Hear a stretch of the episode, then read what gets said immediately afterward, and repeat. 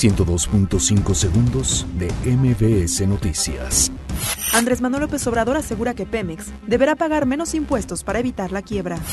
Gobierno federal alista subastas de automotores y flotilla de aviones. La Suprema Corte de Justicia de la Nación admite controversia del INE contra presupuesto de egresos. Transparencia Internacional revela que durante sexenio de Enrique Peña Nieto, México cayó 33 lugares en índice de corrupción. Cifra de muertos por explosión en Tlahuelilpan asciende a 117. Estados Unidos anuncia regreso de migrantes indocumentados a México.